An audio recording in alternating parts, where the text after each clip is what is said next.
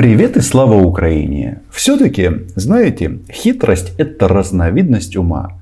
Я не просто так заказал доставку штор в свою квартиру в Киеве на 16 февраля. Вот никто, никто не занимался этим вопросом а, в эти даты, а я решил, что м, эти угрозы орков никоим образом не повлияют на мои планы. И что получается? Я был прав. Просто дед Ванга. Хотя нет, это, наверное, Бабченко, этот, этот ник, этот позывной уже занял. Так вот, представитель Пентагона Джон Кирби не смог подтвердить начало вторжения России на территорию Украины 16 февраля. Гениально. Джон Кирби, конечно, молодец. А, будем исходить из того, что он э, все э, знает и ни в чем не ошибается. И шторы доставят вовремя. Но беда в том, что помощник президента США по национальной безопасности Джейк Салливан отметил, что Соединенные Штаты считают, что вторжение в Украину может начаться в любой день. И если кто-то думает, что это заставит меня отказаться от э, заказа штор, то он ошибается. Подписывайтесь на мой YouTube канал. Здесь мы называем вещи своими именами. Меня зовут Роман Цымбалюк. И да, я не собираюсь бежать из Киева, убегать, улетать, несмотря на то, что мои друзья из Варшавы звонят мне и говорят, Рома, мы уже разворачиваем в приграничных э, городах и населенных пунктах, э, соответственно, на своей территории лагеря для беженцев. Мне кажется, это much. А, таким прекрасным людям, какими являются украинцы, место не в лагерях, а у себя дома. Вот из этого исходим. Хотя, конечно, нужно признать, что некоторые авиакомпании тут начали моргать, кто-то испугался. Вот а, самолет авиакомпании SkyUp не долетел до Киева и приземлился в Кишиневе, потому что, оказывается, собственник боится, что орки, ну, в смысле, Владимир Путин отдаст приказ сбивать пассажирские самолеты. Тут а, опасения непонятные, потому что у Владимира Владимировича опыт соответствующий достаточно богат. И по поводу MH17 все помнят. Ну и вслед за этим другие, ряд других авиакомпаний что-то начали нервничать и ограничили полеты. Ну что ж, ага, как говорится, это их право, хотя небо Украины, оно открыто а, для всех, кроме российских оккупантов, это понятно. И чтобы вы случайно не начали нервничать по этому поводу, я хочу кое-что вам сообщить. Дело в том, что не все самолеты испугались. Совсем не все. Есть борты, которые четко по расписанию прибывают, а, прибывают в Борисполь. Например, сегодня прилетела 16 и 17 большая железная птица из Соединенных Штатов. И она привезла, значит, а, привезла она боеприпасы и заряды для гранатометов. А в американском посольстве написали, что мы вместе с Украиной. То есть, э, оказывается, если у пилота и собственника этого самолета все нормально с яйцами, то лететь в Украину можно и даже нужно.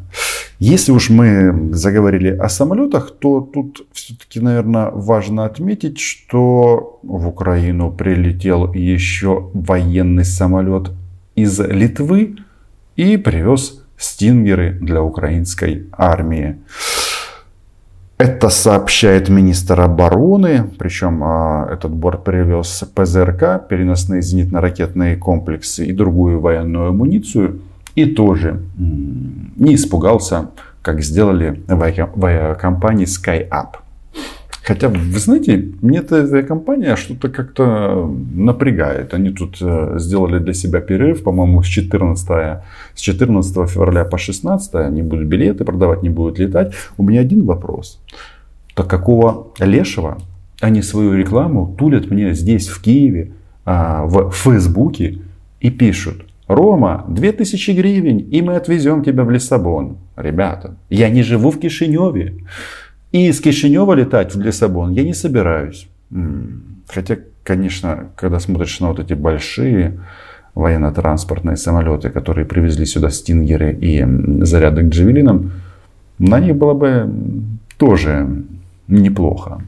То есть, а, понятно, градус а, накаляется, народ а, нервничает, многим это все не нравится, кто-то совсем в полном шоке и в полной панике. Это я понимаю. Ну, я хочу добавить немножко рационального зерна в это все. Дело в том, что, видите, действительно посольства западных стран а, многих вывозят или эвакуируют, или передислоцируют. Например, некоторые а, поехали, знаете куда?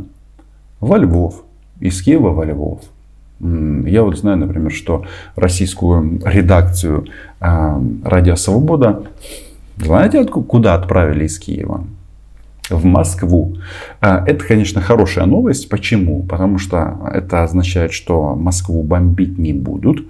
А, а если не будут бомбить Москву, значит не будет Третьей мировой войны. Но тут есть еще одна интересная штука. Почему, вот, а, по моему убеждению, весь этот кризис, он играет на нас. Ну, во-первых, россияне говорят, что как вы могли подумать, что мы на вас нападем. Я понимаю, что ведутся вот эти вот закрытые переговоры в части каких-то уступок а, со стороны Украины по Донбассу. Но я не, не вижу ни одного ни, одних, ни одной предпосылки, чтобы это было реализовано. Вот сегодня запланирован телефонный разговор Байдена и Зеленского. И кто-то наверняка может абсолютно обоснованно предположить, что вот после разговора Путин-Байден, Байден звонит, соответственно, Зеленскому и говорит, что ай-яй-яй, а, нужно делать что-то с Минском, с Минском 2. Но тут вопрос в чем? Понимаете, а, требования Кремля к нам, они таковы, а, которые они недопустимы почему? Потому что таким образом Москва хочет получить право вето на внешнеполитические решения нашей страны. То есть это никакого НАТО, никакой Европы. Короче, они все время, это знаете, а, они хотят, чтобы мы согласились с тем, что оккупационные а, администрации, ну то есть Путин а, сможет по любому поводу сказать нет. А он уже сказал нет по поводу нашего существования на политической карте Европы. А оно нам надо? Оно нам не надо. Поэтому я вот не вижу никаких вот, э, этих вот предпосылок, чтобы подвинуться. Ну и тем более, вы представляете, если вот Байден говорит, вы знаете, мы с Путиным поговорили и решили, что э, Украину надо отдать русскому медведю в рабство.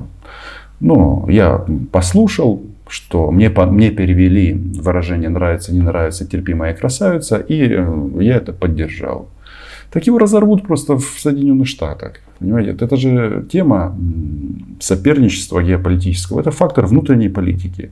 То есть тут э, давать заднюю невыгодно ни Зеленскому, ни, соответственно, э, и невыгодно Байдену. Поэтому я еще раз смотрю на действия в части военно-транспортной э, авиации, которая сюда летает беспрерывно. И это все меня подталкивает к мысли, что все будет э, хорошо. А, ну и конечно же, кто нам поможет в этом? Наши старые друзья, российские дипломаты. Они настолько увлеклись э, своим этим величием, что посол России в Швеции, э, вот он, этот прекрасный человек, э, он, очевидно, не голодает, так вот, Виктор Татаринцев, Виктор Татаринцев недипломатично заявил об отсутствии у России страха перед потенциальными санкциями Запада за дальнейшее вторжение в Украину. Цитирую. Простите, простите язык, но мы срали на все их санкции. Этот э, Боров, ну, это действительно может навалить большую кучу. Это понятно, но что тут интересно?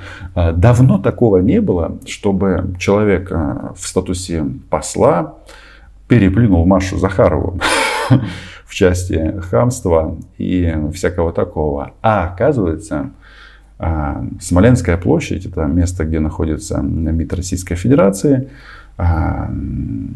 славится и полна талантов. Цитирую. «У нас уже было так много санкций, говорит эм, посол Виктор Татаринцев, который только что насрал на санкции, э, э, что многим они уже положительно повлияли на российскую экономику и российское сельское хозяйство. Мы стали самодостаточны, э, извините, мы стали самодостаточней и смогли увеличить экспорт. У нас нет итальянских, нет швейцарских сыров, но мы научились делать одинаково хорошие русские сыры по итальянским и швейцарским рецептам, объявил Татаринцев. И знаете, что меня больше всего здесь возмущает? Я не люблю, когда, когда имею дело с непрофессионалами. А вот Виктор Татаринцев, который насрал на шведский стол, да, тут, конечно, вообще игра слов, но тем не менее. Он именно таким и является. Почему? Потому что в России швейцарских сыров вот-вот просто выше крыши.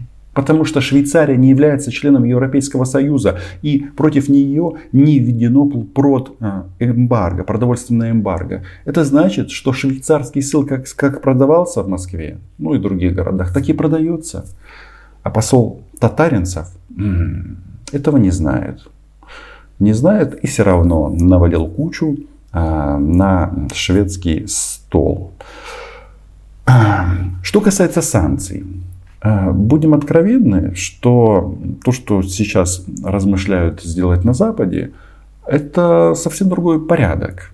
Это же не вот эти вот страшилки, черные списки. Там какой-нибудь российский генерал ФСБ не сможет поехать за айфоном э, в Нью-Йорк. Да ему привезут прям в Apple Store в России. Это такое делает. Не страшно.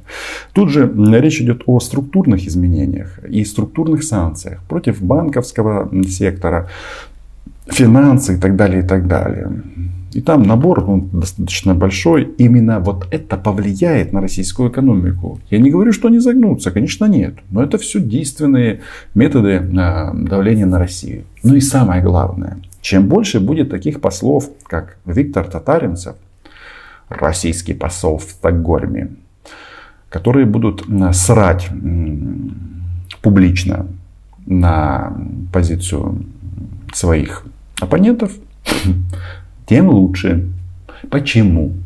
Не потому, что я получаю какое-то удовольствие от этой вони, которую мы сейчас вот все испытываем. Вонь российских танков, вонь российских там чего там, этих портянок, ну и вот говна, да.